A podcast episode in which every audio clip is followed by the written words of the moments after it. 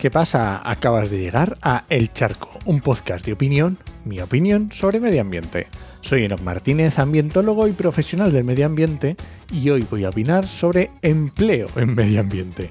Pero antes, este podcast pertenece a Podcastidae, la red de podcast de ciencia, medio ambiente y naturaleza, y lo puedes encontrar en elcharco.es.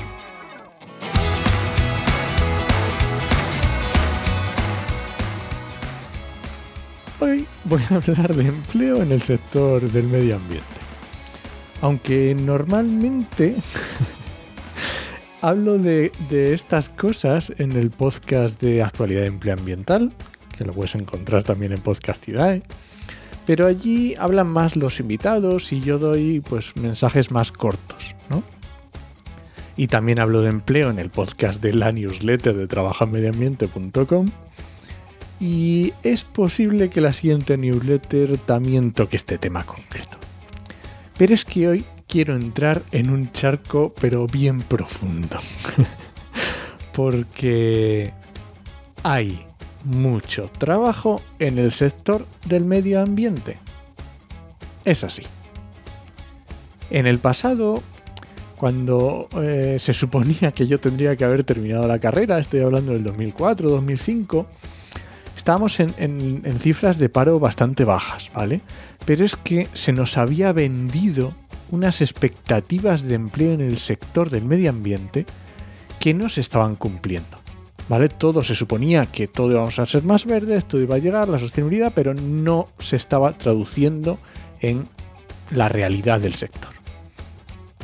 Tuvimos una crisis después de la burbuja inmobiliaria. En 2010 llegamos a cifras del 20% de paro hasta el 25% en el 2014-2015.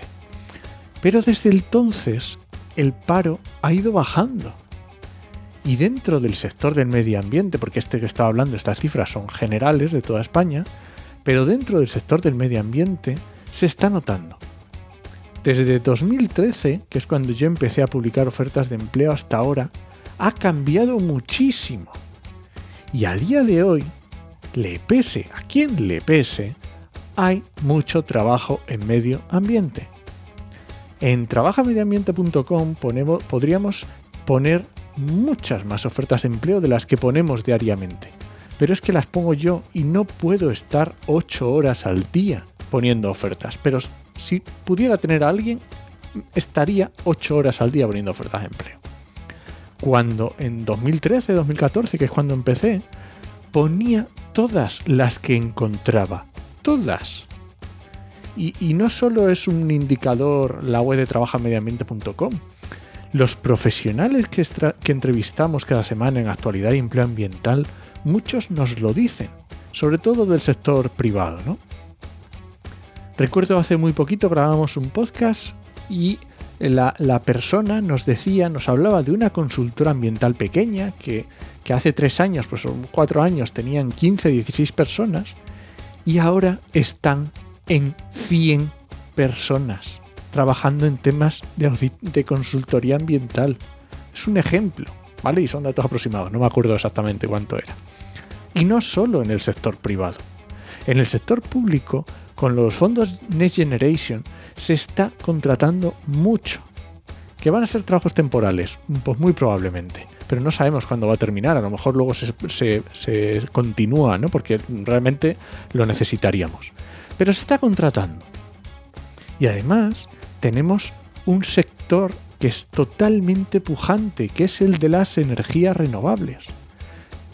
Inventarios y seguimientos de fauna, estudios de impacto ambiental, de medidas compensatorias, eh, todos los puestos que conlleva una obra civil, todos los puestos ambientales. O sea, es tremendo la cantidad de gente que se está contratando. Entonces, vamos al lío. Creo que ha llegado el momento de olvidarse del eterno lamento dentro del sector de que no hay trabajo. Eso son tiempo que ya pasó.